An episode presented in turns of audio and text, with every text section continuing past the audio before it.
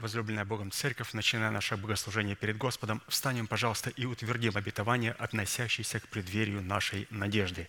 Да воцарится воскресение Христова в наших телах. Аминь. Будем, пожалуйста, петь псалом.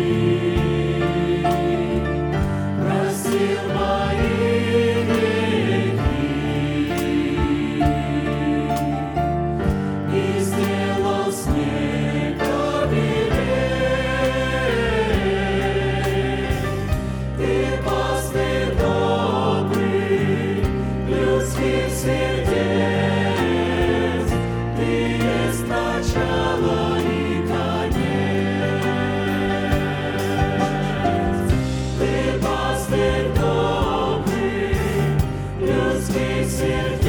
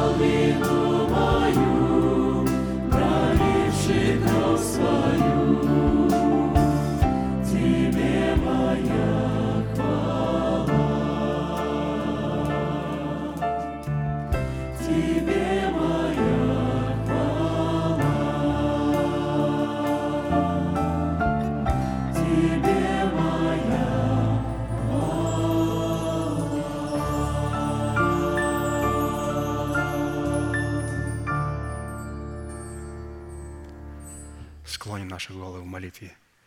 Дорогой Небесный Отец, во имя Иисуса Христа, мы благодарны имени Твоему Святому за вновь представленную привилегию быть на месте, которое чертила десница Твоя для поклонения Твоему Святому имени.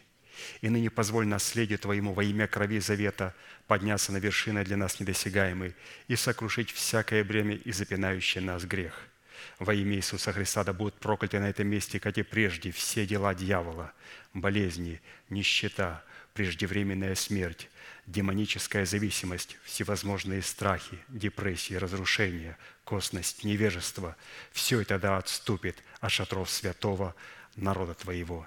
И ныне встань, Господи, на место покоя Твоего Ты и ковчег могущества Твоего, и да облекутся святые Твои спасением Твоим, и да возрадуются пред лицом Твоим – Дай нам больше от Духа Твоего, пропитай нас Духом Твоим святым.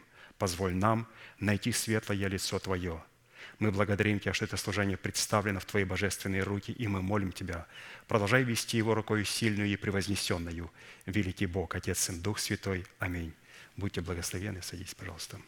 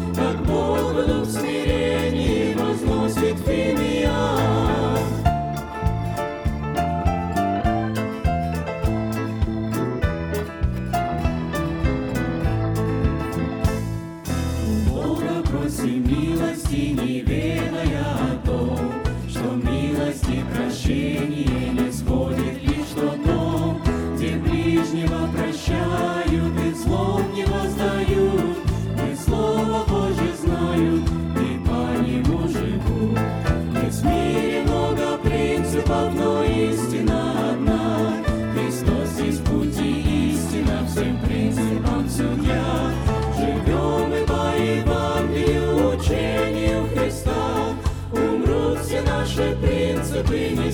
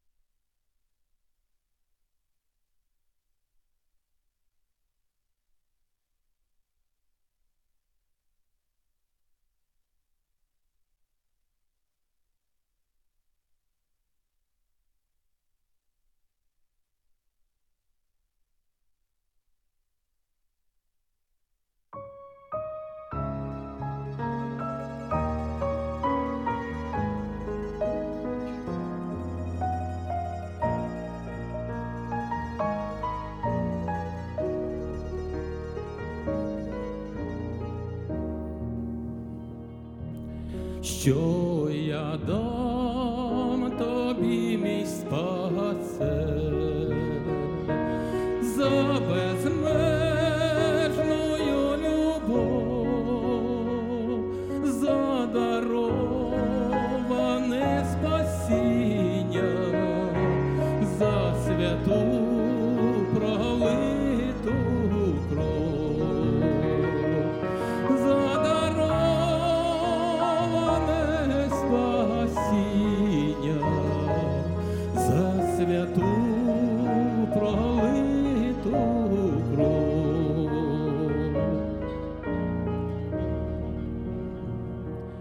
到北洋。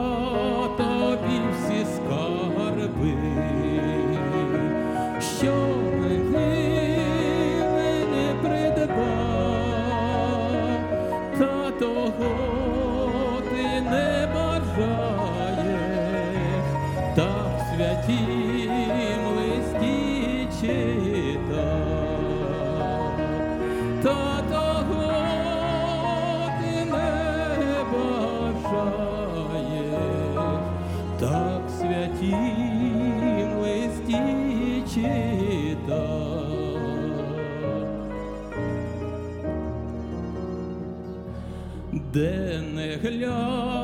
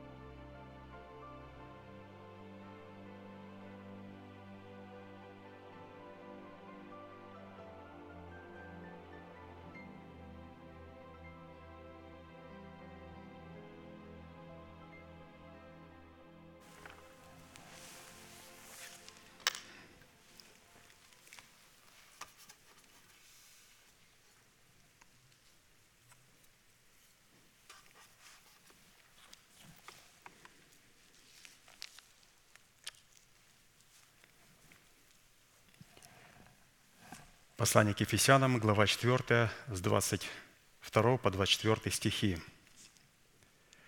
«Отложить прежний образ жизни ветхого человека, истлевающего в обольстительных похотях, а обновиться духом ума вашего и облечься в нового человека, созданного по Богу в праведности и святости истины».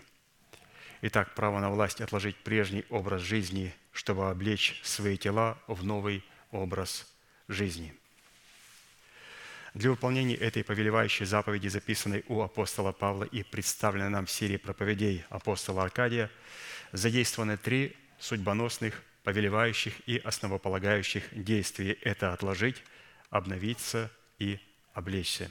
И как мы слышали, что от выполнения этих трех судьбоносных, повелевающих и основополагающих требований будет зависеть, обратим мы себя в сосуды милосердия или же в сосуды гнева, а вернее, состоится совершение нашего спасения, которое даровано нам в формате семени, обуславливающего залог нашего оправдания в дарованном нам спасении, которые в имеющихся трех действиях необходимо пустить в оборот в смерти Господа Иисуса, чтобы обрести его в собственность в формате плода правды.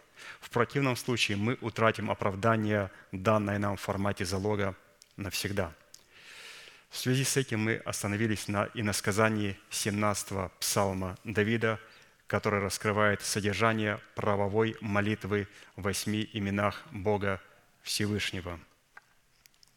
Познание и исповедание полномочий, содержащихся в сердце Давида в восьми именах Бога, позволило Давиду возлюбить и призвать достопоклоняемого Господа, чтобы спастись от своих врагов, а Богу познание исповедания истины, раскрывающее полномочия Его имени в сердце Давида, дало основание задействовать полномочия этих возможностей в битве против врагов Давида вместе с Давидом.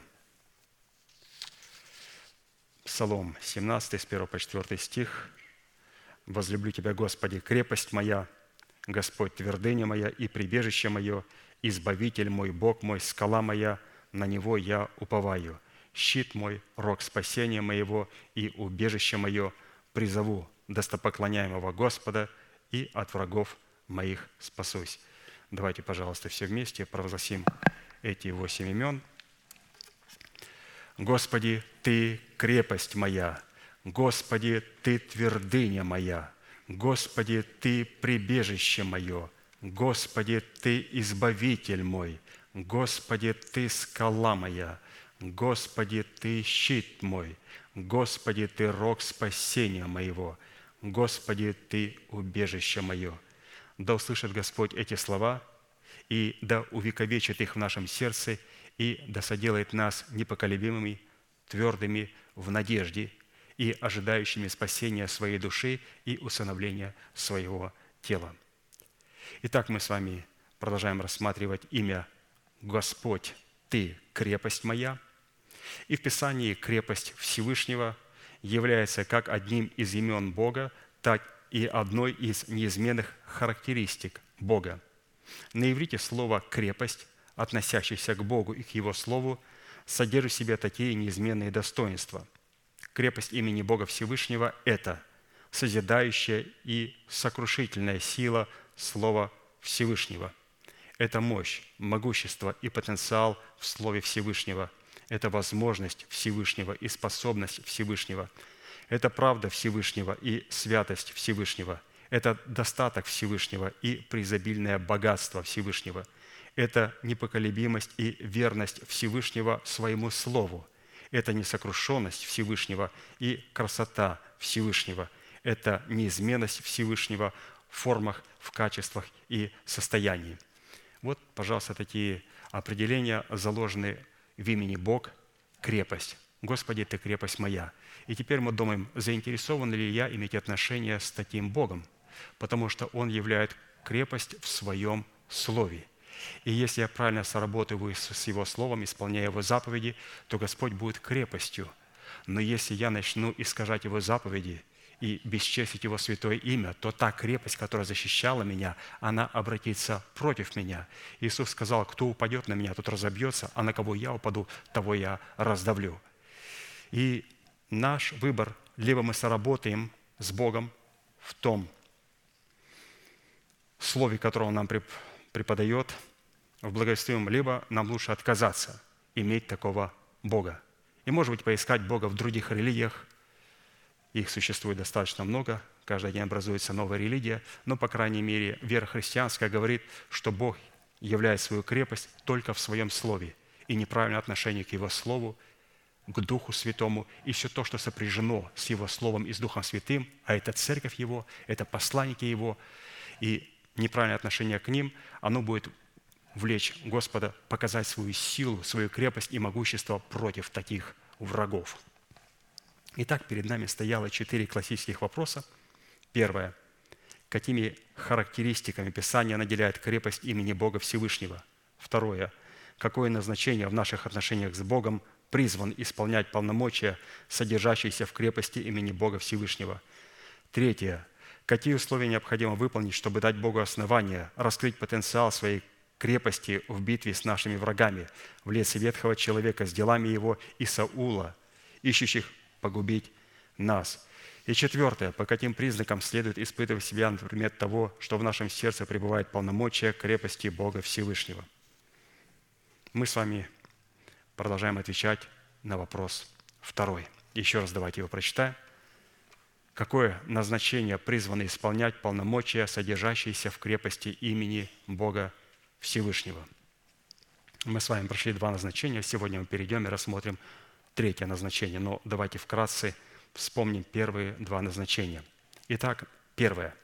Назначение крепости имени Бога Всевышнего призвано в нашем земном теле вергнуть в море колесницы фараона и войска его, что окончательно разрушить державу смерти в нашем земном теле и потопить ее в пучине бездны вод.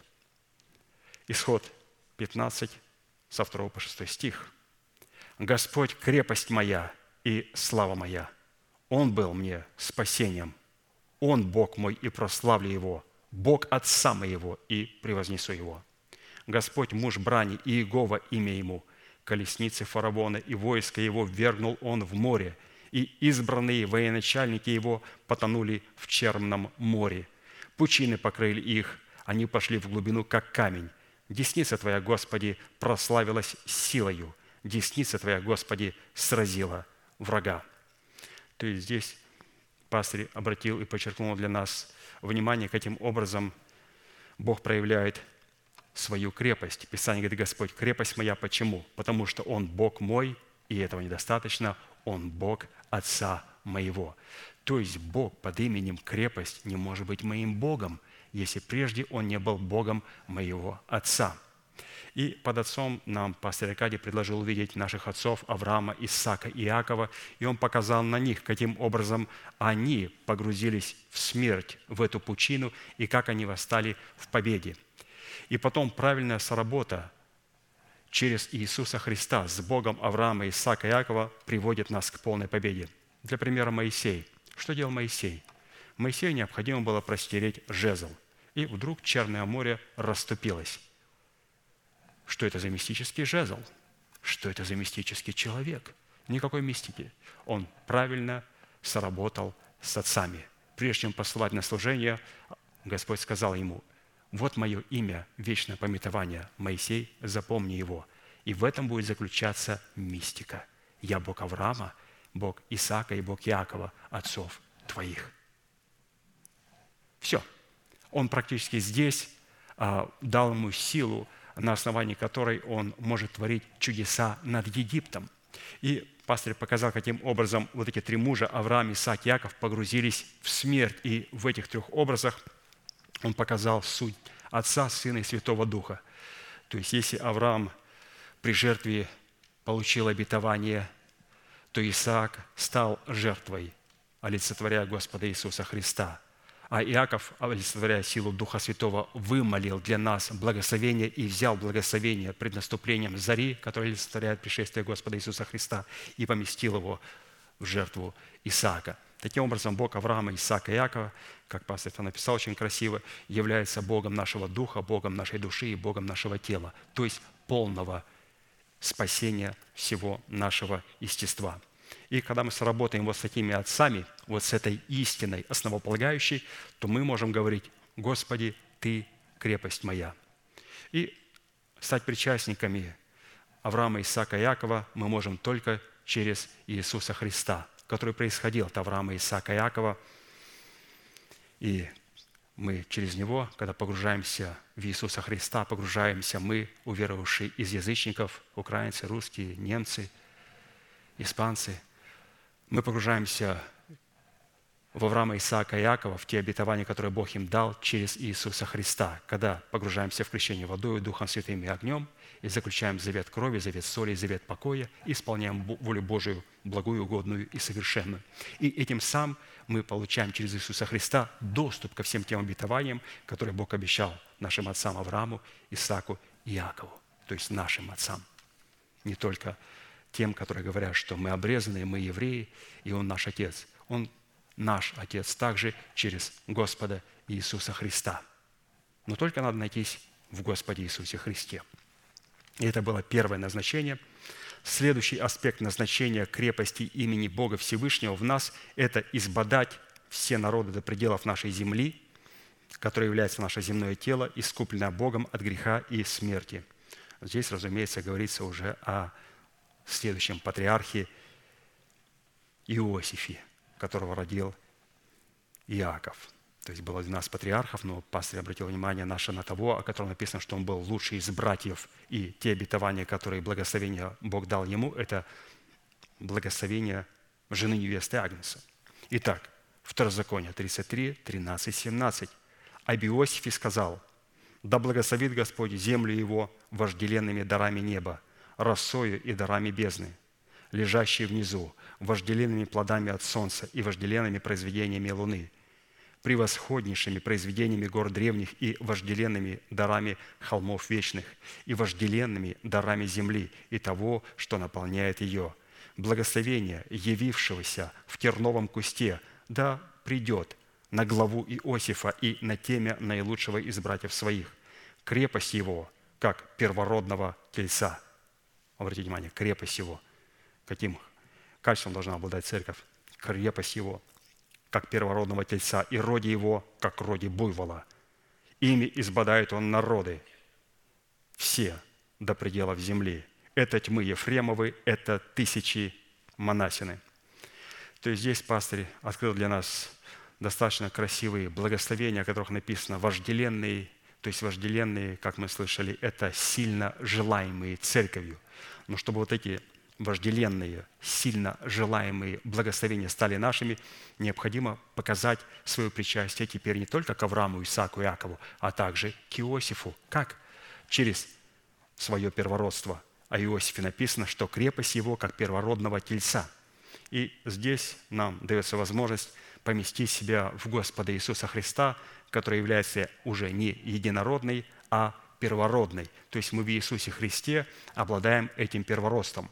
И чтобы утвердить это первородство, далее нам необходимо проявить или же показать достоинство у этого буйвола первородного есть роди, и роди его, как роди буйвола.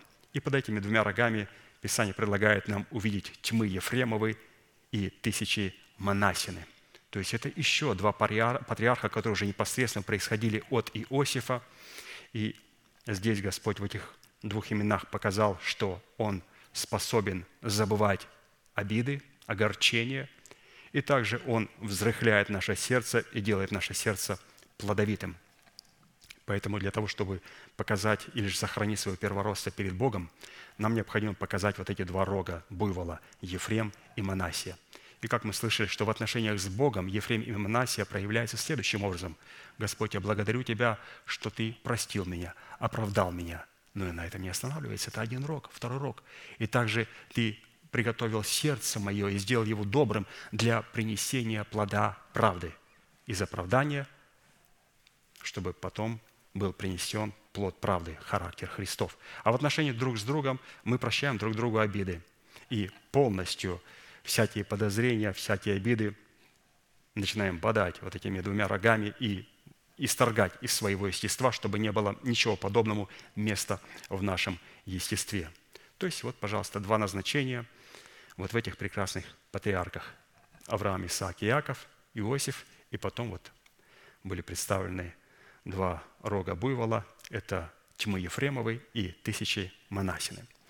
Хорошо, давайте перейдем к третьему назначению.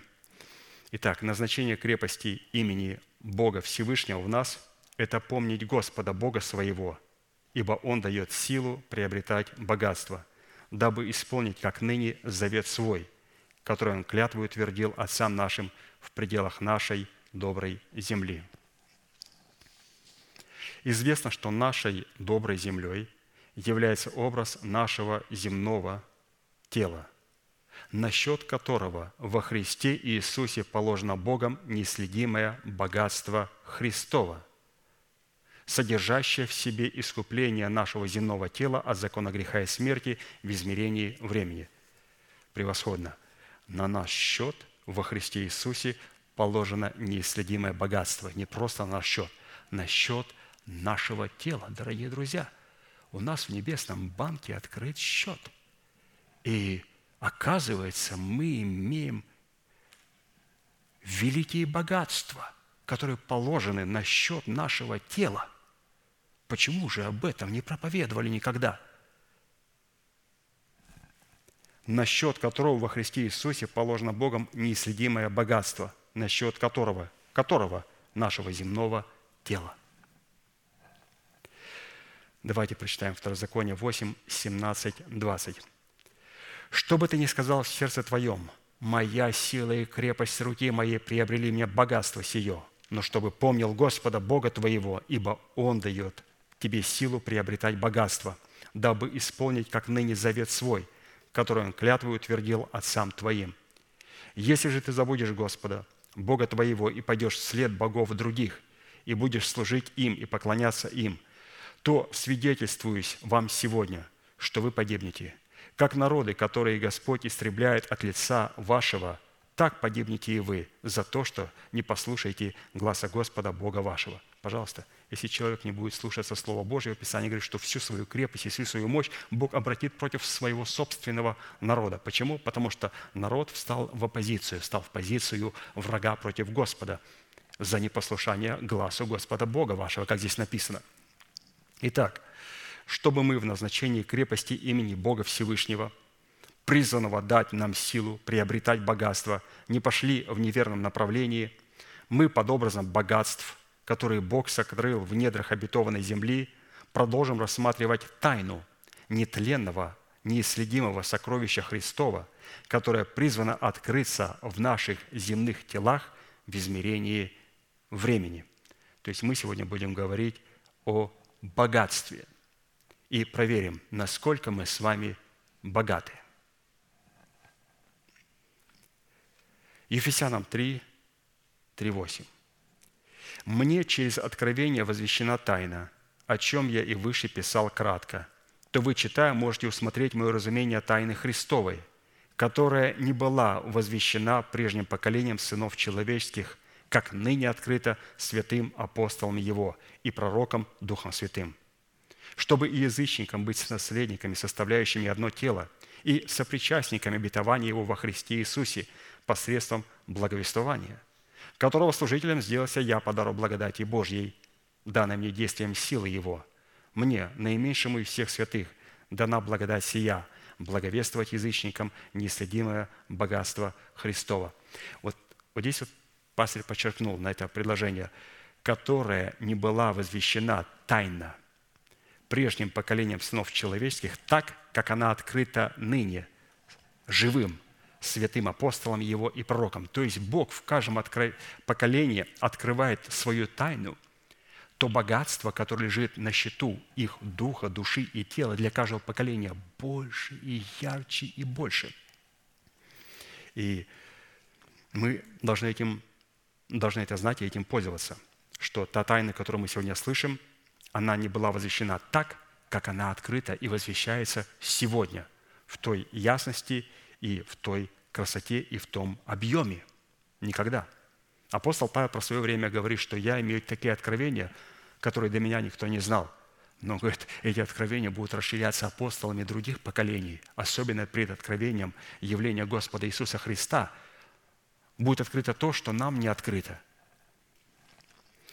Итак, исходя из вышепрочитанного, во-первых, тайна нетленного и неследимого богатства Христова содержит в себе полноту искупления Божьего, предназначенного Богом для искупления наших тел от закона греха и смерти.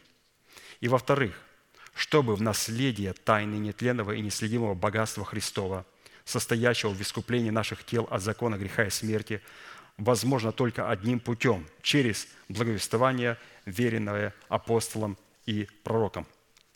Итак, богатство – это полнота искупления, которая будет открыта через благовествование, которое Бог верил своим апостолам и своим пророкам. Вот это тайна нетленного и неследимого богатства.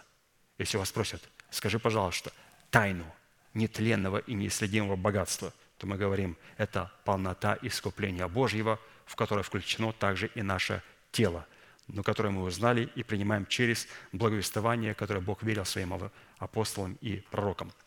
Итак, благовествование, веренное апостолам и пророкам Всевышнего, является силой Божьей – могущей ввести нас в наследие тайны нетленного и неследимого богатства Христова, которое не было возвещено прежним поколением сынов человеческих, так как оно сегодня, и так как оно было открыто также во времена апостола Павла.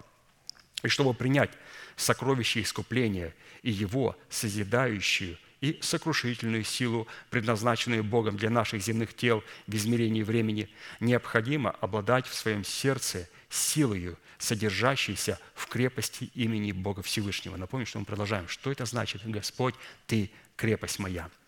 И если наше сердце не содержит в себе силу, содержащуюся в крепости имени Бога Всевышнего, то у нас не будет никакой возможности принять нетленное и неисследимое богатство Христова.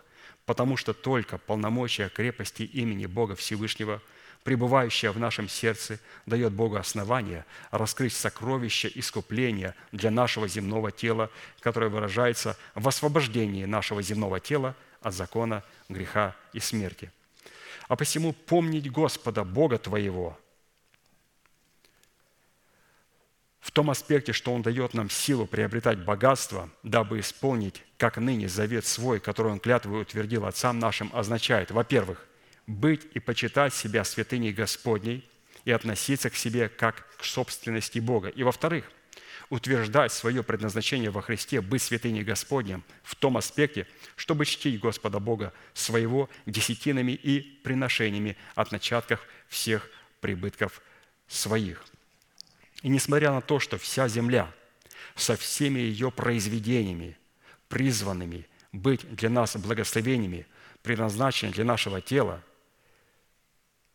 является собственностью Небесного Отца. Очи Господа постоянно пребывают только на земле ханаанской, которую Он избрал и предназначил для друга своего Авраама и его потомков. То есть Бог создал всю землю, но очи его смотрят на только на землю ханаанскую. Далее следует обратить внимание на то, что хананияне, потомки Хама, населяли не только землю обетованную – и обещанную Аврааму и его потомкам, но также и Египет. То есть Хам населял не только землю хананскую, но также египтяне, они происходили от патриарха Хама. И также пределы гор Араратских, бывшей Римской империи, откуда они стали распространяться по всей земле. Однако лучшая и плодородная часть земли египетской, называемая Гесем, что означает «земля дождей», которая граничила землей обетованной, несмотря на то, что принадлежала египтянам, была отдана фараонам, израильтянам и населена израильтянами, то есть земля Гесем в Египте во времена Иосифа. Когда посредством силы, заключенной в жезле Моисея, который содержал в себе полномочия крепости имени Бога Всевышнего, Бог послал град на землю египетскую, в земле Гесем не было града – чтобы фараон узнал, что земля Гесем, где жили израильтяне, которую фараон считал своей собственностью, на самом деле является собственностью Бога. Давайте прочитаем, где это написано. Исход 9 глава, 25-29 стих. «И побил град по всей земле египетской все, что было в поле от человека до скота, и всю траву полевую побил град, и все деревья в поле поломал. Только в земле Гесем, где жили сыны Израилевы, не было града. И послал фараон и призвал Моисея и Аарона и сказал им, «На этот раз я согрешил. Господь праведен, а я и народ мой виновны. Помолитесь Господу, пусть перестанут громы Божьи и град, и отпущу вас, и не буду более удерживать». Моисей сказал ему, «Как скоро я выйду из города, простру руки мои Господу. Громы перестанут, и града далее не будет, дабы ты узнал, что Господня земля.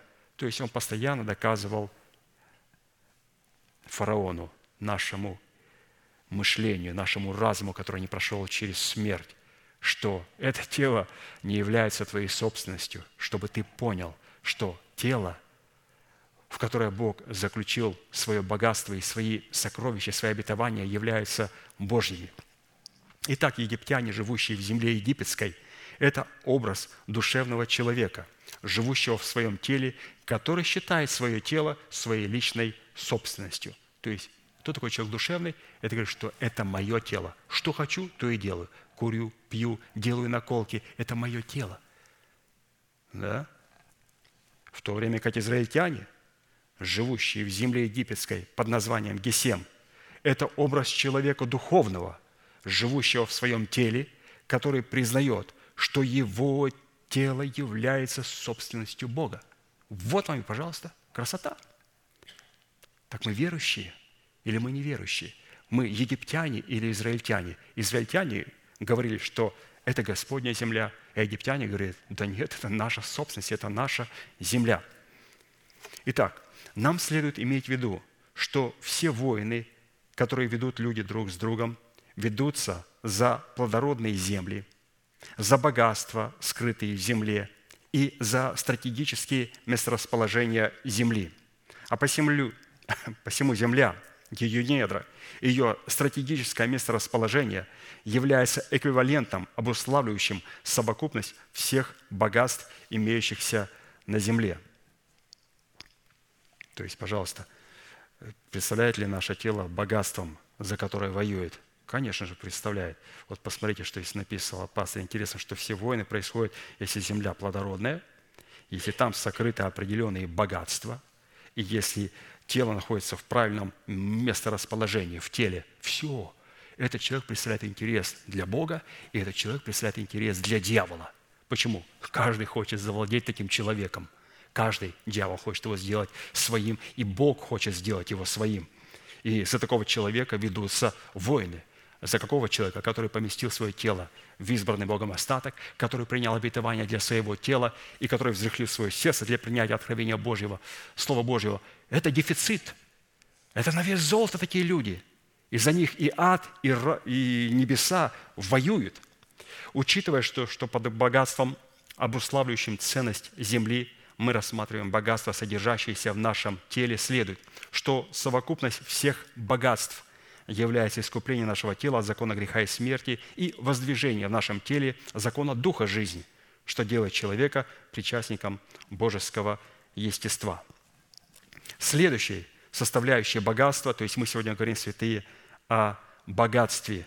То есть, Господь, Ты крепость моя. И Господь говорит, благодарю Тебя, а теперь слушай меня внимательно, чтобы Ты никогда не сказал, что Бог, не Бог, а что крепостью моей руки я приобрел себе богатство. Он говорит, ты клясться моим именем, Господь, крепость моя. Поэтому не ты своей крепостью приобрел богатство, а ты, соработая со мной, с Богом крепости, приобретешь эти богатства. И теперь мы смотрим, как мы, соработая с Богом крепости, начинаем приобретать богатства, которые положены на счет, но никак не могут быть сняты с этого счета. Во-первых, необходимо об этом услышать. Апостол Павел сразу предупредил. То, что я вам говорю, это так не было открыто другим поколениям. И то, что будут говорить апостолы в свое время, в последнее время перед явлением Христа, оно не было открыто нам. Они будут открывать все больше и видеть дальше и глубже. Итак, следующая составляющая богатства нетленное, которое мы призваны наследовать силу крепости имени Бога Всевышнего, это начаток земли, который следует рассматривать в образе нашего тела в достоинстве начатка, обусловленного святыней Господней. То есть, обратите внимание, говоря о богатстве, пастырь постоянно обращает внимание на землю, на тело, на землю, на тело. Почему? Потому что там, на этом поле, в этой земле есть сокровища. И мы об этом уже знаем. Почему? Потому что вы платите определенную цену, и мы, мы с вами платим определенную высокую цену. Почему? Потому что мы поняли, что на нашем поле есть сокровища. Ну, давайте посмотрим что Писание говорит о патриархе Гаде. Второзаконие 33, 20, 21. «А Гаде сказал, благословен, распространивший Гада. Он покоится, как лев, и сокрушает и мышцу, и голову. Он избрал себе начаток земли». Почему он избрал начаток земли? Он понял обетование, которое относится к преддверию надежды. И он избрал моментально этот начаток земли – так почтен уделом от законодателя, и пришел с главами народа, и исполнил правду Господа и суды с Израилем». Имя Гад означает «счастье». Это составляющая благословенной судьбы, предназначенная от Бога тем святым, которые изберут себе начаток земли. На иврите слово «начаток» означает «начаток» – это начальное состояние, начальство, лучшая часть, первородство, прежние времена, прежнее состояние. Исходя из смысла, заложенного Богом в слове «начаток», следует, что речь идет о первоначальном состоянии тела человека, в котором отсутствовал грех. Грех в лице ветхого человека с делами его. А следовательно, изначало тело было у Адама нетленным. И чтобы утвердить изначальное нетление в своем теле, у первого человека был выбор – либо вкушать плоды от всех деревьев рая, включая плоды древа жизни, благодаря которым в теле человека призван был воцариться закон Духа жизни через послушание, либо покуситься на святыню Господню и вкусить запретный плод от дерева познания добра и зла, чтобы внедрить в свое тело тление и утвердить в своем теле закон греха и смерти. А посему избрать себе начаток земли – это избрать обетование – относящийся к преддверию нашей надежды, которая призвана законом Духа жизни освободить наше тело от закона греха и смерти. Сделав такой выбор, мы будем почтенны блаженным уделом или счастливой судьбой от законодателя, которая законом Духа жизни освободит наши тела от закона греха и смерти. А для того, чтобы наследовать избранный нам удел, мы придем с главами народа и исполним правду Господа и суды с Израилем. Главами 12 колен Израилевых в нашем сердце является образ 12 имен патриархов, в которых сокрыты имена Бога Всевышнего, призванные исполнить правду Господа и суды Господа, ратифицированные Израилем на вершине гор Гевал и Горизим. Однако, чтобы сделать такой выбор между проклятием и благословением, необходимо уметь отвергать зло, выраженное в посягательстве на святыню Господню, и принимать добро, выраженное в возделывании земли сада Едемского, в охране его от в охране его пределов от вторжения обольстителя и змея, и затем вкушать плоды всех деревьев сада Едемского, включая плоды древа жизни. То есть те же постановления, которые были даны Адаму, душевному Адаму, они сегодня снова предлагаются в Иисусе Христе нам. Вот что уникум святы. Ой, этот Адам, ой, дорогие друзья, не надо тыкать пальцем на Адама – патриарха, нашего отца. Дело в том, что мы находимся в том же Едеме. И мы точно так, как Адам, предаем Господа. Мы должны взрасти древо жизни, как здесь прекрасно пастырь показал, что мы должны возделывать землю сада Едемского, охранять ее пределы от вторжения обольстителя, и затем, взрастив плоды всех деревьев и вкушать их, включая плоды древа жизни – то есть мы этот едем образуем в себе и показываем Богу, что мы являемся душевным Адамом, что мы в Иисусе Христе имеем право на вкушение древа. То есть все то, что написано в книге «Бытие», повторяется в жизни каждого отдельного человека до тех пор, пока он не умрет. И он просто показывает, какой родословной он себя относит.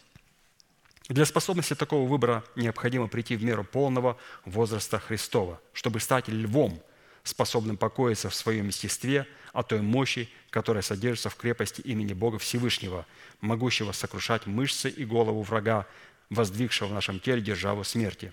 Это хорошо видно из фразы.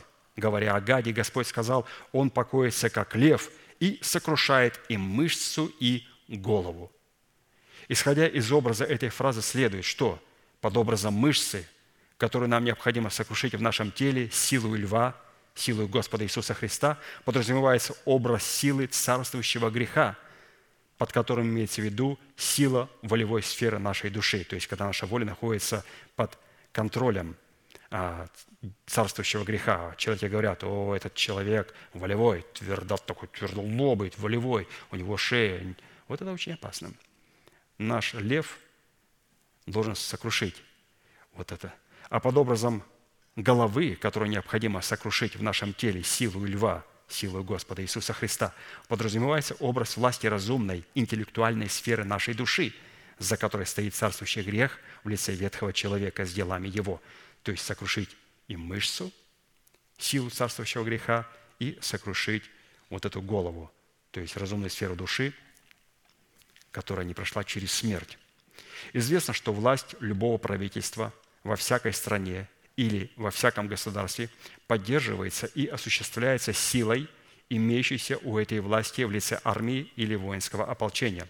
Равно и в границах нашего государства, в достоинстве нашего тела, может располагаться как власть царствующего греха, имеющая в своем подчинении силовые сферы нашей нераспятой душе, так и власть царствующей благодати, которая воцарилась посредством праведности нашей веры, имеющая в своем подчинении те же силовые сферы души, которые мы потеряли в смерти Господа Иисуса и обрели их вновь в Его воскресении в новом качестве. Подводя итог данной составляющей, богатство следует, если мы верою не приготовили наше тело к встретению с Господом на облаках, то потенциал богатства, предназначенного для нашего тела, которое Бог завещал в клятвенном завете для наших отцов, никогда не сможет быть раскрытым в нашем теле. И как мы не раз утверждали, нераскрытый потенциал – это всегда мертвый потенциал. Хорошо, давайте посмотрим следующую составляющую –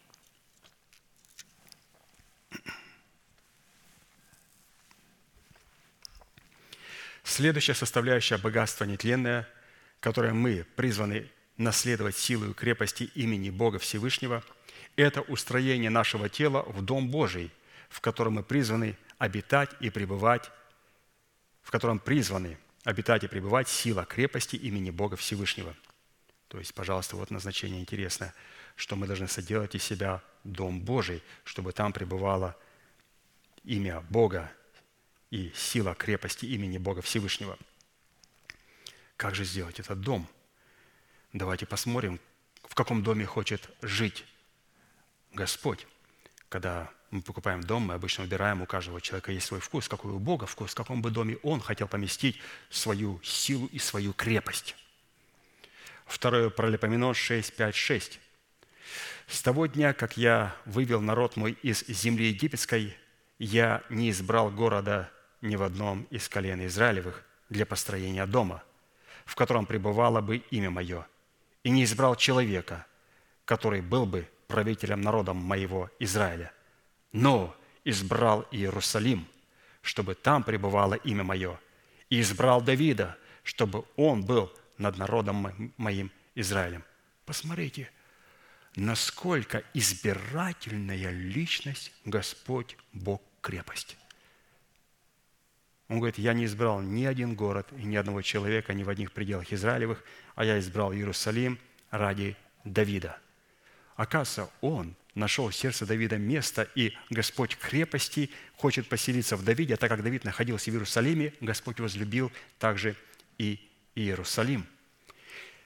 И люди говорят, да какая разница, в какую церковь ходить? Да нет, вот есть большая разница. Давайте почитаем.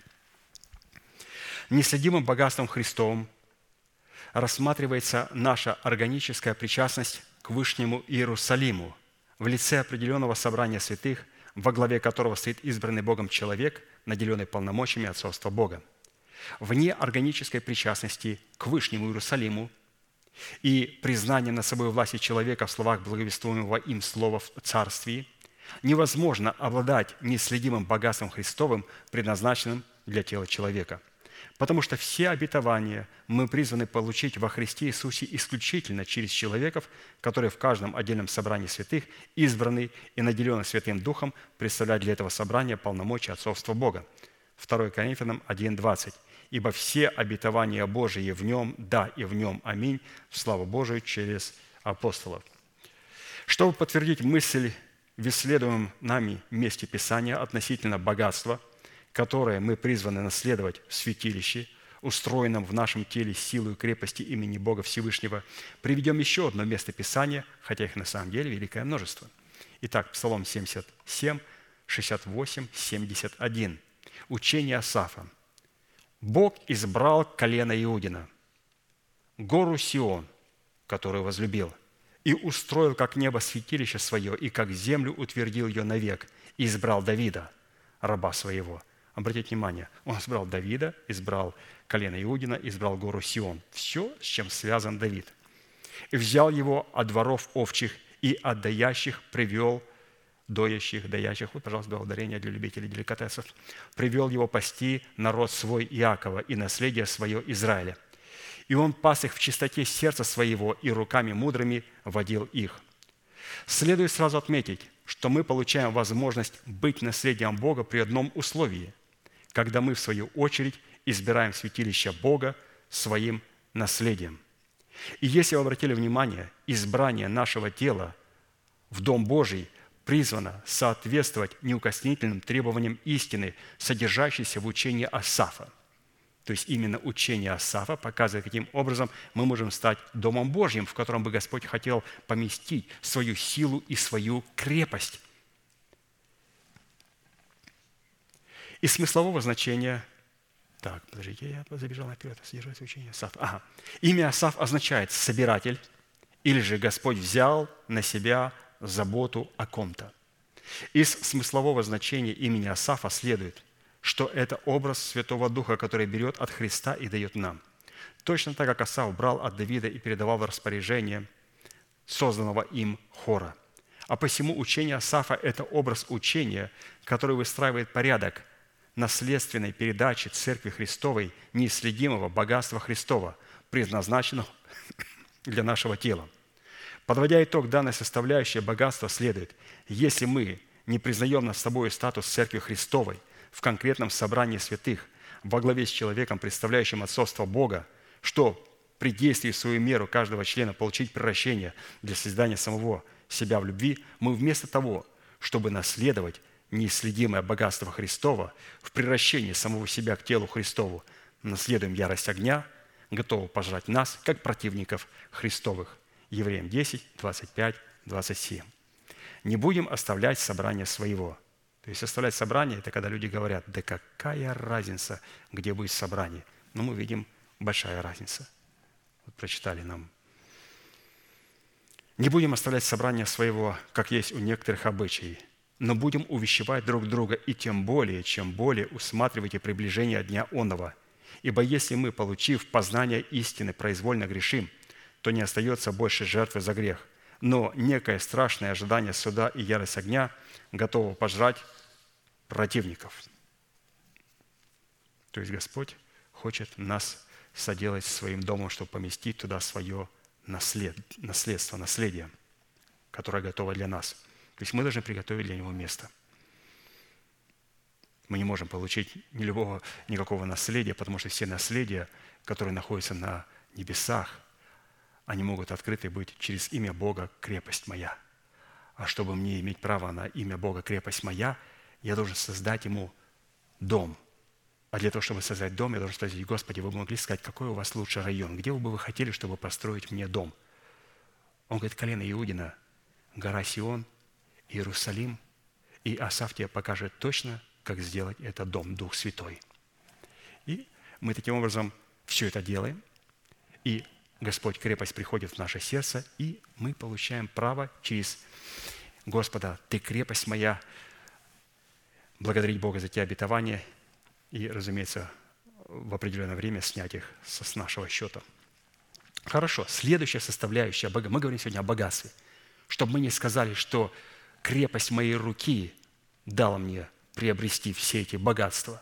Нет, крепость Божия дает нам приобретать нетленные богатства. Мы сегодня говорим, насколько мы богаты во Христе и где эти богатства находятся. Они находятся в нашем теле, они находятся на небесах, они находятся в нашем доме, если туда приходит Господь. Следующая составляющая богатства нетленное, которое мы призваны наследовать силой крепости имени Бога Всевышнего, это надежда на обетование, принятое в наше сердце для нашего тела. То есть надежда, которая была принята в наше сердце для нашего тела – вот этого прекрасного обетования. Это великое богатство. Притча 11, 28. «Надеющийся на богатство свое упадет, а праведник, как лист, будет зеленеть». Исходя из смысла, содержащегося в данной притче, человек, который надеется на свое богатство, упадет, а человек, надеющийся на неисследимое богатство Христова, призванное соделать наши тела нетленными, как лист, будет зеленеть. Практически в данной притче представлены два рода взаимоисключающих друг друга богатств, которые непримиримо враждуют и противостоят друг другу, на которые надеется человек. Итак, первое богатство – это богатство нетленные, обусловленные мудростью, сходящие свыше, которое является для нас наследием Бога, сохраняемым для нас Богом на небесах, в святилище и в нашем сердце – Исходя из откровений Писания, эти нетленные и неследимые богатства Христовы готовы открыться в нашем теле к последнему времени, относящемуся к преддверию нашего восхищения через исповедание нашими устами веры нашего сердца. 1 Петра 1, 3, 5. «Благословен Бог и Отец Господа нашего Иисуса Христа, по великой Своей милости, возродивший нас воскресением Иисуса Христа из мертвых к упованию живому, к наследству нетленному, чистому – неувядаемому, хранящемуся на небесах для вас, силою Божией через веру, соблюдаемых ко спасению, готовому открыться в последнее время. И это богатства тленные. А что такое богатство тленные? Богатства тленные, называемые богатством неправедным, которые в данной притче приготавливают человека к падению, как написано, надеющийся на богатство свое упадет. Однако, как бы это ни было печально, Человек, надеющийся на свое земное богатство, не всегда это может видеть. Однако, потому что в его больном воображении, которое сформировано эмиссарами Мамоны, он рассматривает себя свободным от какого-то одному ему известного мифического духа нищеты. Притчи 18.12. «Имение богатого – крепкий город его, и как высокая ограда в его воображении. То есть богатство человека, который э, вот, душевный, Писание говорит, что оно только присутствует и в его воображении. Он думает, что он богат. Оно вот присутствует в его воображении. Как сегодня, вы знаете, есть такая валюта разные, называется digital. Можно потрогать? Нельзя потрогать. А как получить ее? Как, не знаю, как получить это digital.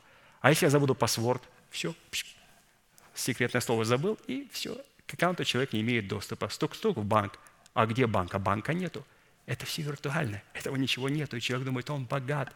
Это все богатство может во мгновение ока исчезнуть. Просто нажать на кнопочку кем-то свыше. Не свыше, а выше. И все, и богатство все исчезло. Надо инвестировать в золото. В Америке сделали приказ. Если у кого-то будет золото в доме, будет арестован – в 1971 году, когда отменили золотой, то есть разделили доллар от золота и сказали, что все то золото, которое есть у американцев, должны вернуть в правительство в кратчайшие сроки. Если они не вернут, будут арестованы. И все. Люди напокупали золото по дешевке, принесли в государство и стали в государство, и государство обогатилось. Ну, мы сейчас говорим о другом богатстве. Итак, в этой притче Писание говорит, что богатый человек, он богат своими воображениями – в этой притче хорошо просматривается богатый человек из притчи Христа, который каждый день пиршествовал блистательно в кругу своих друзей, ублажая свою душу, за что его друзья прославляли. И когда он умер, его с честью похоронили и отправили на лона Авраамова, он, к своему величайшему удивлению, обнаружил себя в аде, в муках вечного пламени, за то, что он позволил тернам богатства тленного заглушить в своем сердце семя богатства тленного. Эту же мысль мы находим псалмах сынов Кореевых. Псалом 48, 17, 21. «Не бойся, когда богатеет человек, когда слава дома его умножается, ибо, умирая, не возьмет ничего, не пойдет за ним слава его, хотя при жизни он ублажает душу свою и прославляет тебя. Что ты удовлетворяешь себе? Но что ты удовлетворяешь себе? Но он пойдет к роду отцов своих – которые никогда не увидят света. Человек, который в чести и неразумен, глупый человек, подобен животным, которые погибают. Вот, пожалуйста, что такое богатство, которое находится в нашем воображении, но не положено на наш счет в Иисусе Христе. Однако человек праведный надеется на неисследимое богатство Христова, которое представлено в мудрости, сходящей свыше, и является содержителем всех нетленных богатств в достоинстве искупления Христова, призванного воцарить Его теле воскресение Христова и облечь Его тело воскресение Христова. Притчи 16, 16. Приобретение мудрого гораздо лучше золота, и приобретение разума предпочтительнее отборного серебра. И еще, мы говорим о богатстве, которое есть у богатого человека в духе. «Я премудрость, и обитаю с разумом, и ищу рассудительного знания. Страх Господень ненавидеть зло, гордость и высокомерие, и злой путь и коварные уста я ненавижу. У меня совет и правда, я разум, у меня сила, мною цари царствуют и повелители узаконяют правду. Мною начальствуют начальники и вельможи, и все судьи земли. Любящих меня я люблю, и ищущие меня найдут меня. Богатство и слава у меня – сокровище непогибающее и правда. Плоды мои лучше золота, и золота самого чистого, и пользы от меня больше, нежели от отборного серебра. Я хожу по пути правды, по стезям правосудия, чтобы доставить любящим меня существенное благо, и сокровищницы их я наполняю. Итак, подводя итог данной составляющей богатства, следует, если мы не отвергнем надежды на тленные богатства – в пользу надежды на нетленные богатства в формате неследимого богатства Христова, мы никогда не сможем принять в свое сердце полномочия крепости имени Бога Всевышнего, а следовательно, никто другой, а мы сами обречем себя на вечную погибель в муках адского пламени. Ну, очень сильное предложение. Все суммирует. То есть мы должны отвергнуть надежду на тленные богатства и утвердить свою надежду на нетленные богатства. Вот, пожалуйста, и ответ. И ничего добавлять не надо. Хорошо, давайте дальше читаем. Следующее составляющая богатства нетленное, которое мы призваны наследовать силой крепости имени Бога Всевышнего, это поношение Христова, превосходящее все египетские сокровища. Вот, пожалуйста, мы говорим сегодня о богатстве – о богатстве и поношении Христова, оно представлено намного больше, чем все египетские сокровища. Евреям послание апостола Павла, 11 глава, 24-26 стихи. «Верую Моисей, придя в возраст, отказался называться сыном дочери фараона и лучше захотел страдать с народом Божьим, нежели иметь временные греховные наслаждения. И поношение Христова почел большим для себя богатством, нежели египетские сокровища – ибо он взирал на воздаяние. Поношение Христова, за которое дается воздаяние Христова в достоинстве Его воскресения, это нищета Христова, которой мы призваны обогатиться, чтобы воцарить в своем теле воскресение Христова и облечь свое тело в воскресение Христова. 2 Коринфянам 8, 9. «Ибо вы знаете благодать Господа нашего Иисуса Христа, что Он, будучи богат, обнищал ради вас, дабы вы обогатились Его нищетою. Если мы не увидим и не будем утверждены в преимуществе воздаяния Христова за поношение Христова, мы никогда не сможем отказаться называться сыном дочери фараоновой. То есть, если мы не увидим преимущества воздаяния Христова за поношение Христова, мы никогда не согласимся отказаться называться сыном дочери фараона. То есть необходимо увидеть преимущество воздаяния Христом, увидеть его. И чтобы взирать на неследимое богатство Христова, необходимо его увидеть. А чтобы увидеть неследимое богатство Христова, необходимо верою прийти в меру полного возраста Христова. Как написано, верую Моисей, придя в возраст. Когда? Придя в возраст. То есть он не был младенцем? Нет. Когда он был младенцем, он говорил, где твоя мама? Он говорит, вот, на дочь фараона. Мама. Он знал, что у него там другая мама есть.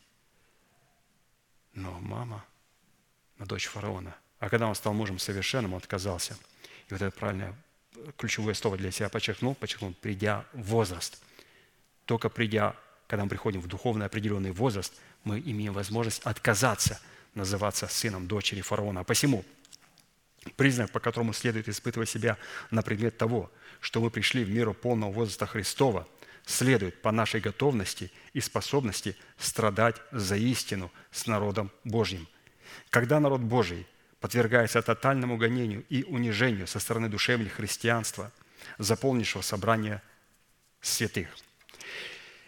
Этот признак хорошо представлен во фразе «Верую Моисей, придя в возраст, отказался называться сыном дочери фараоновой и лучше захотел страдать с народом Божьим, нежели иметь временное греховное наслаждение в произведениях земли египетской». А фраза «поношение Христова» Моисей почел большим для себя богатством, нежели египетские сокровища, для нас означает следующее. Это приготовить и поставить себя в положение, защищать интересы Христа, что на практике означает принять Христа в свое сердце как Господа и Господина своей жизни, чтобы злословие злословящих Христа могли теперь падать и на нас. И почитать такое положение для себя большим богатством, нежели все египетские сокровища – то есть, а чтобы поместить Христа в себя, необходимо вот прийти в определенный возраст духовный. И когда мы помещаем в Христа, или же Его Величество позволит, Его Величество позволит войти в нас. А когда Он позволит войти в нас? Только тогда, когда мы устроим дом Ему, где дом? Он говорит, я люблю колено Иудина, люблю дом Давидов, люблю гору Сион, люблю Иерусалим. Когда мы устроили этот дом, и Он туда приходит. Таким образом, мы позволяем Христу вселиться в нас. И когда Он вселяется в нас – как вот почему апостолы радовались, что за имя Господня не удостоились пострадать. Это первый признак.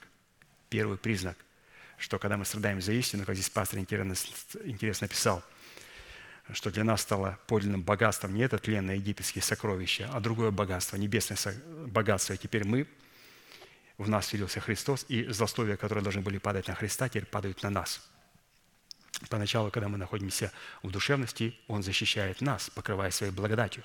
Но Он ждет, пока мы, как Моисей, приведем в возраст и скажем, я больше не хочу называться, быть сыном дочери фараона. Я хочу быть органической причастностью Израиля, победителя. И тогда будешь страдать. И он тогда взвесил страдания Христовы – нищету Христову с египетскими богатствами, сказал, нищета Христова – это богатство. А, египетские богатства, вот посмотрите, как сегодня люди, как они сегодня выглядят в Египте, эти египетские богатства. Все, что осталось от египетских богатств. Хорошо. Мы сегодня говорим о богатстве. Почему богатстве? Потому что имя Господа крепость дает нам право получить право пользоваться богатствами нетленными и неувядаемыми. И чтобы никто из нас не сказал, что я крепостью моей руки приобрел сие богатство. Я заплатил большую цену, и Бог мне должен дать это богатство. Нет, Писание говорит, никогда так не говори. Сделай атмосферу в своем сердце, Господь туда придет как Господь крепости, и с этой позиции Господь поможет нам взять эти обетования – Следующая составляющая богатства нетленного, которое мы призваны наследовать силу и крепости имени Бога Всевышнего, это необходимость взрастить в доброй почве своего сердца плод смирения, подтвержденного плодом терпения. Взрастить плод смирения, который будет подтверждаться через наличие и способность терпеть. То есть смирен – это не только тот, который говорит мягко, так, присмыкается – нет, смирен – это человек, который может, во-первых, терпеть. Терпеть. У него нет торопливости, он готов терпеть, потому что знает волю Божию. Притча 22.4. «За смирением следует страх Господень, богатство, слава и жизнь». Вот, пожалуйста, за смирением следует что? Богатство, в котором находится слава и жизнь. Доподлинно известно, что плод смирения исходит из плода кротости – Другими словами говоря, плод смирения – это выражение плода кротости или выражение и демонстрация продукта кротости. Матфея 11, 29, 30. «Возьмите иго мое на себя и научитесь от меня, ибо я кроток и смирен сердцем, и найдете покой душам вашим, ибо иго мое благо, и бремя мое легко». Из имеющегося эталона подражания следует, что без наличия кротости – у нас не будет никакой возможности явить смирение. который представлен в данной притче в достоинстве военачальника, за которым следуют офицеры такого высокого ранга, как страх Господень, богатство нетленное, слава нетленного богатства и также жизнь. То есть вот эти все офицеры следуют за главнокомандующим под названием смирение. Итак, если человек, задействуя разумные и волевые возможности своей души, не облечется в мантию ученика Христова, признав над собой власть благовествуемого слова учителя в лице человека, представляющего отцовство Бога, у него не будет никакой возможности научиться кротости, выражающей себя в смирении. Кротость человека, выражающая себя в смирении, подтвержденная плодом терпения Христова, наследует землю и все сокровища, сокрытые в земле. И они насладятся множеством мира. Псалом 36, 10, 11. «Еще немного, и не станет нечестивого», говорится о ветхом человеке. То есть еще немного, и не станет ветхого человека в пределах нашего тела. Посмотришь на его место, посмотришь на свое тело, и нет его. А кроткие наследуют землю и насладятся множеством мира. Эту же истину выразил и Христос в своей Нагорной проповеди. «Блаженны кроткие, ибо они наследуют землю», – сказал Он. Нам уже известно, что под наследием или же под наследованием земли имеется в виду искупление нашего земного тела, которое ранее находилось под властью закона греха и смерти. А посему наследие нетленного богатства Христова, содержащегося в обетовании – которое предназначено Богом открыться в преддверии нашей надежды, будет открыто в телах той категории святых, которые научились кротости, выраженной себя в смирении, подтвержденной в плоде терпения Христова. Вот посмотрите, какое богатое предложение.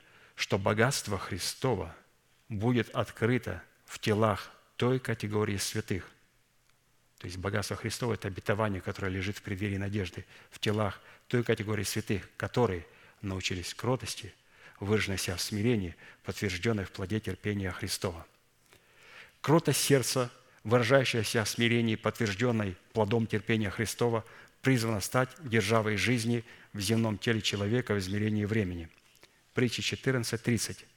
Кроткое сердце – жизнь для тела, а зависть – гниль для костей.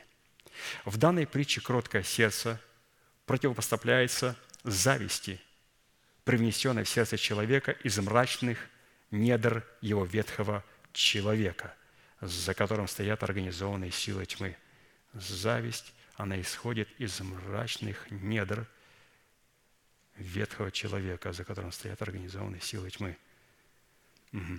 Отсюда следует, если человек не взрастит в своем сердце кротость, выражающийся в смирении, подтвержденный плодом терпения, то его левиафан в лице ветхого человека, плавающий в мрачной бездне вод генетического наследия, поглотит своей завистью его сердце в лице его нового человека и трансформирует всего человека в образ нечестивого.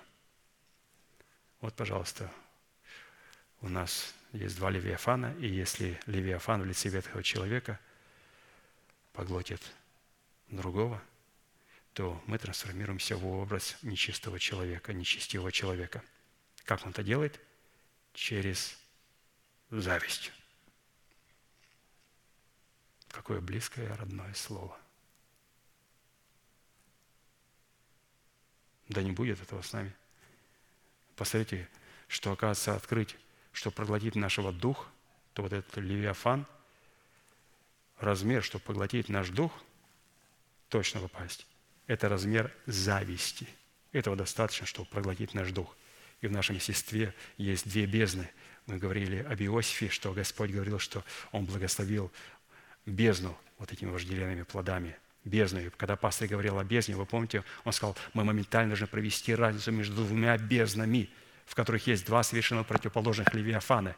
И цель каждого левиафана – проглотить другого левиафана, как Моисей проглотил жезл Моисея, став змеем, проглотил змеи жрецов.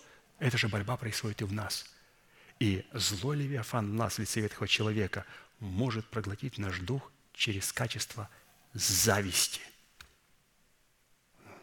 записать тетрадку можно зависть. Я подчеркнул себя здесь зависть. То есть это то, что может проглотить мой дух. Я думаю, да кто? У меня дух, он... Зависть проглотит хоть что. И наш дух тоже. Продолжаем говорить о кротости. Кротость сердца, выражающаяся о смирении, подтвержденной плодом терпения Христова, наследует землю посредством кроткого языка, который обуславливается древом жизни. Кроткий язык – дерево жизни, но необузданный – сокрушение духа. Ну а так как кротость – это обуздывание своего языка и самодисциплина, то нам должно быть известно, что метод такой самодисциплины, который сдерживает проявление зависти ветхого человека и одновременно оказывает на него давление, состоит, во-первых, в дисциплине праведного и доброго мышления. Во-вторых, в дисциплине исповедания доброго мышления. В-третьих, в дисциплине освящения, хранящей наше сердце от злых мыслей. Вот, пожалуйста, еще раз, чтобы нам сдержать проявление зависти ветхого человека, и не просто сдержать, а оказать давление на этого злого Левиафана, нам необходима дисциплина. Дисциплина праведного и доброго мышления. То есть, как мы не даем места зависти, как мы ее проглатываем. Доброе мышление. Второе – дисциплина исповедания доброго мышления. И также дисциплина освящения, отделения себя и хранить свое сердце от этих всех злых и лукавых мыслей – то есть чтобы не дать им места. Притча 22, 17, 19. «Преклони ухо твое и слушай слова мудрых, сердце твое обрати к моему знанию, потому что утешительно будет, если ты будешь хранить их в сердце твоем, и они будут также в устах твоих, чтобы упование твое было на Господа. Я учу тебя и сегодня, и ты помни» чтобы оно было в сердце, и также, чтобы оно было на устах наших. И он говорит, также храни сердце твое. То есть вот эти как раз три дисциплины, о которых пастор сказал. Иметь слово в сердце, иметь это слово в своих устах и всегда не забывать, что эти две составляющие хороши только при одном условии, если мы можем хранить свое сердце от зависти, подозрения и обиды.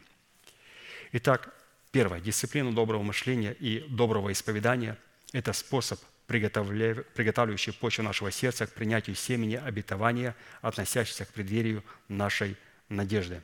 То есть, что делает эта дисциплина доброго мышления и доброго исповедания? Оно приготавливает меня к принятию обетования, относящихся к преддверию надежды. Второе. Дисциплина доброго мышления и доброго исповедания – это способ помещения в почву своего сердца семя обетования, относящиеся к преддверию нашей надежды. То есть здесь тоже нужен порядок, должна быть дисциплина, в которую Бог вовлекает наше мышление и наши уста, кроткие уста, исповедания. Дисциплина доброго мышления, доброго исповедания, оно позволяет нам поместить в почву, которая в первом аспекте уже была приготовлена. И третье. Дисциплина доброго мышления и доброго исповедания – это способ – хранящий наше сердце от злых мыслей. Доброе слово о преддверии нашей надежды, помещенное в наше сердце посредством дисциплины кротости, выраженной в смирении и подтвержденной терпением Христом, становится в нашем сердце владычественным и прогрессирующим словом веры. Исходя из вышесказанного, кротость – это жертвенник Господень, обуславливающий состояние и мотивы нашего сердца. Это кротость. Кротость – это жертвенник и мотивы нашего сердца, в то время как смирение – это жертва, приносимая на жертвеннике Господнем, обуславливающим направление и мотивы нашего сердца. Кротость – жертвенник, смирение – жертва. Псалом 50, 19. «Жертва Богу – дух сокрушенный, сердце сокрушенного и смиренного Ты не презришь Боже. То есть Он всегда смотрит и никогда не отвергнет сердце смиренного и сокрушенного. Почему? Потому что это жертва Богу. То есть с Богом можно говорить только через жертву, нашу жертву. Но мы себя предлагаем в жертву Богу только тогда, когда Христос предложил себя в жертву. И для чего? Для того, чтобы, как воскресенье пастор сказал, нам необходимо иметь отношение к клятвенным обетованиям. И чтобы иметь отношение к клятвенным обетованиям и молиться молитвою «Жив Господь и благословен защитник мой, Бог крепости моей», нам необходимо стать жертвой. Потому что клятвенное обетование говорит о том, что Христос стал жертвой. Это не просто обетование. Он не дал нам обетование. Пастор дал много аспектов, в котором показал, какая разница между простым обетованием, обещанием и клятвенным обетованием. Это очень важно. Что это за фраза, которую вот мы сегодня э, слышали, проходили, вот в пастыре воскресенья проходил «Жив Господь», что как люди клянутся. Писание говорит, что клятва в удостоверении оканчивает всякий спор. Вот у людей спор. И один человек другому говорит, что я тебе обещаю, что я это сделаю. Клянусь, и самым дорогим, клянусь моей матерью, клянусь моими детьми. Евреи, там, например, клянусь Иерусалимом. Я это сделаю. Поверь мне, ну клянусь. Ну дай, ну сделай, ну помоги, я тебе клянусь самым дорогим, что у меня есть. Это обещание, это звон. Бог клянется так, как мы слышали, красиво очень, клятвенное обетование. Это не обетование, это клятвенное обетование – это не обетование, после которого я не делаю, я буду проклят, или тот, кого я люблю, будет проклят моя мать, Иерусалим, мои дети, кого я поставил под проклятие, самое дорогое. А Бог говорит, это не обетование клятвенное, Он дает клятвенное обетование. Он говорит, все то, что я вам обещал в Слове Своем, я клянусь, я исполню. А если не исполню, я предлагаю вам растерзанное тело своего сына и его кровь. И чтобы вы получили удостоверение, перед тем, как я дам обещание – его убьют на кресте. Я сдержу свое слово, но я его наперед, я убью его на кресте и скажу, посмотри, я сдержал свое слово, вот мой сын, я убил его ради тебя. Вот его тело и вот его кровь.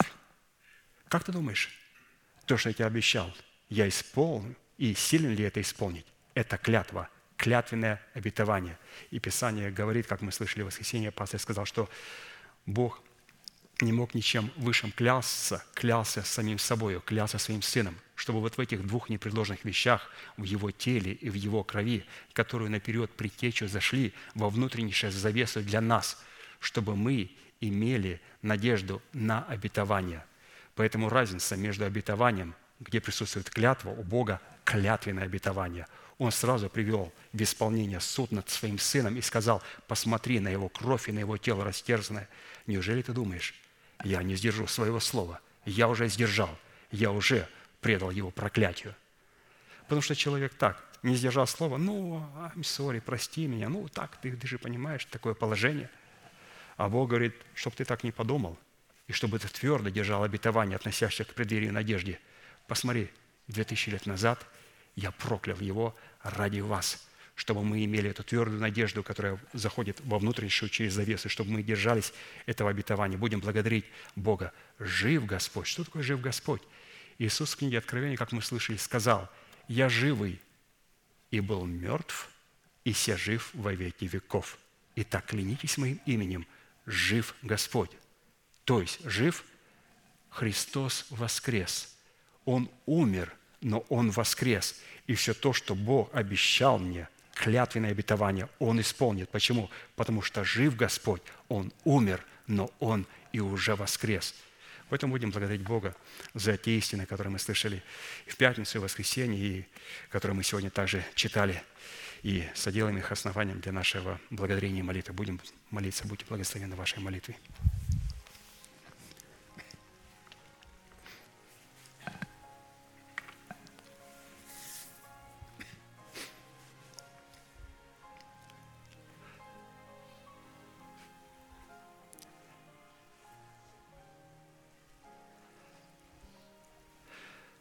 Дорогой Небесный Отец, во имя Иисуса Христа, мы благодарим Тебя за великую привилегию быть на месте, которое Ты избрал.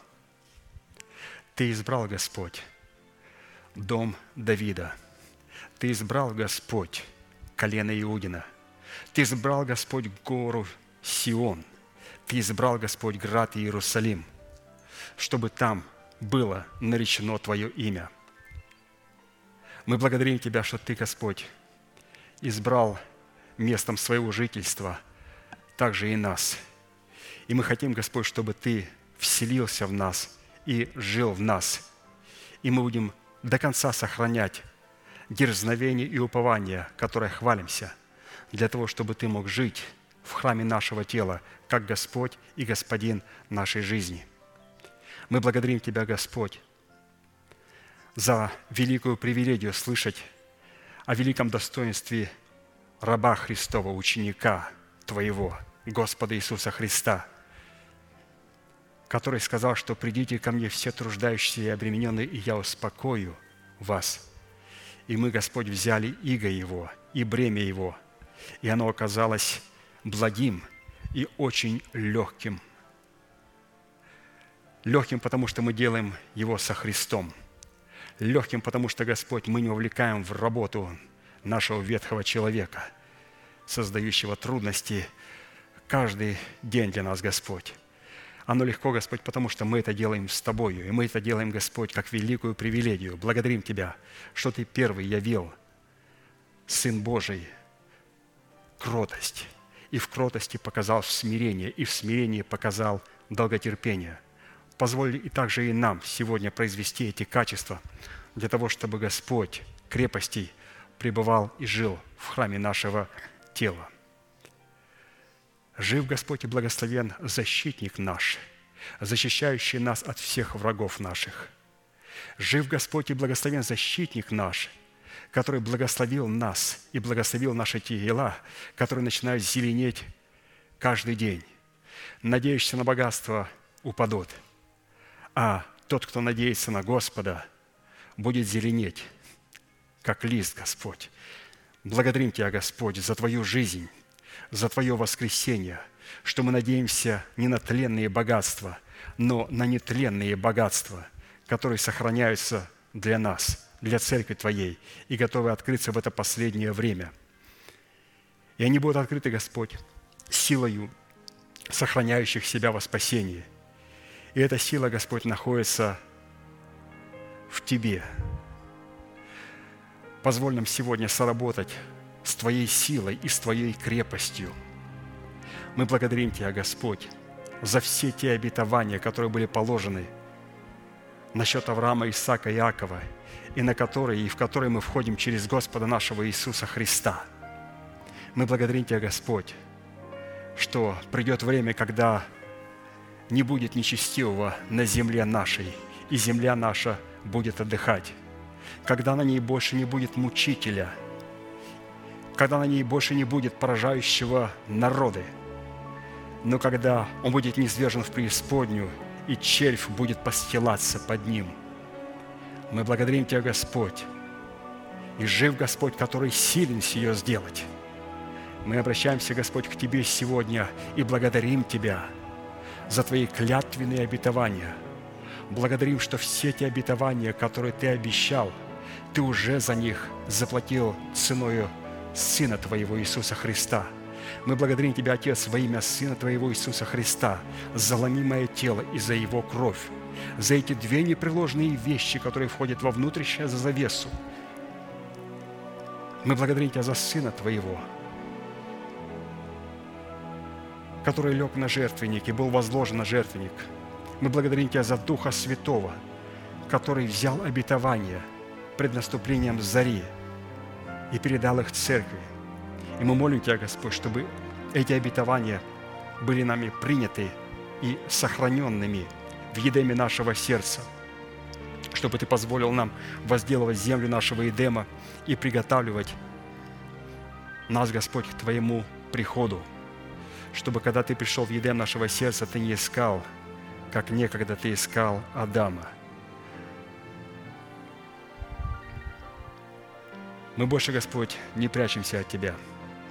Мы больше не прячемся, Господь, в своем служении – в своих талантах, в своих дарованиях, в своих постах, в своих молитвах, в своих добродетелях. Мы, Господь, полностью обнажены перед Твоей божественной славой. Ты позволил нам, Господь, взрастить древо жизни, и Ты позволил нам вкушать от древа жизни.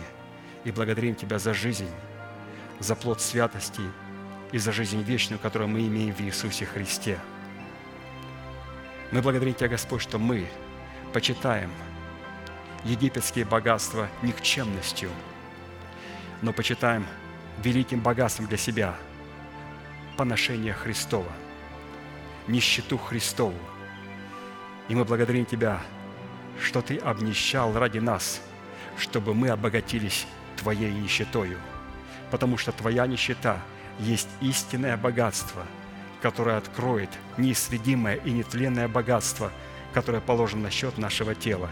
И жив Господь, который способен сделать сие для детей своих. Жив Господь, который с шумом не спровергнет ветхого человека в преисподнюю.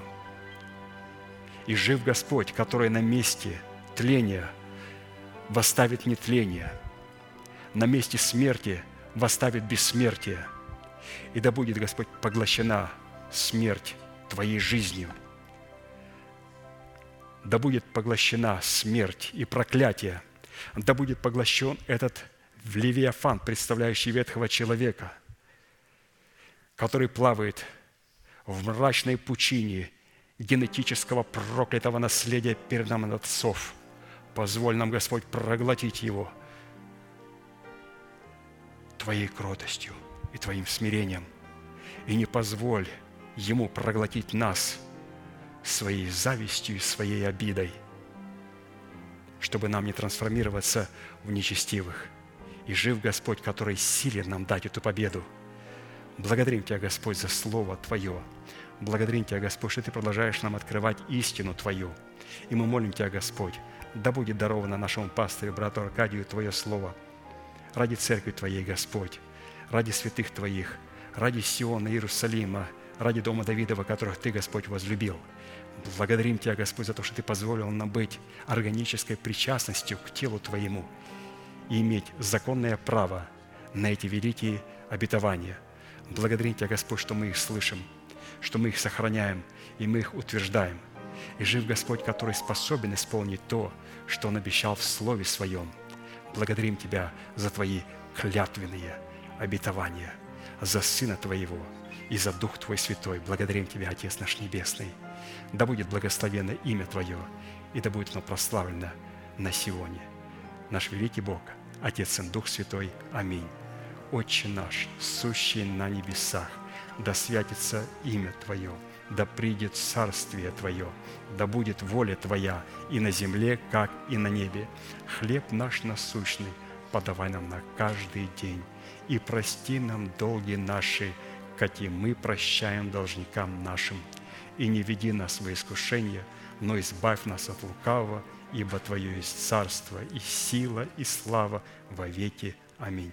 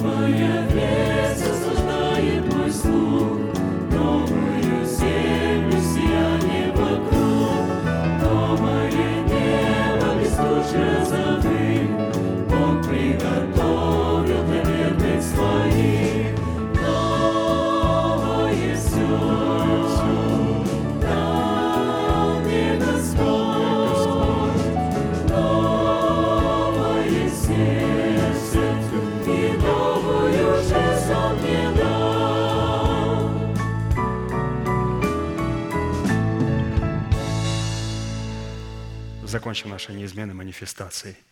Могущему же соблюсти нас от падения и поставить пред славою Своею непорочными в радости, единому, премудрому Богу, Спасителю нашему, через Иисуса Христа, Господа нашего, слава и величие, сила и власть прежде всех веков, ныне и во все веки. Аминь. Благодарю вас за ваше служение, за вашу молитву. Следующее собрание будет в пятницу в 7 часов вечера на этом же месте. Будьте благословены в вашем пути в жилищах ваших. Ну, поприветствуем друг друга. Благодарю вас.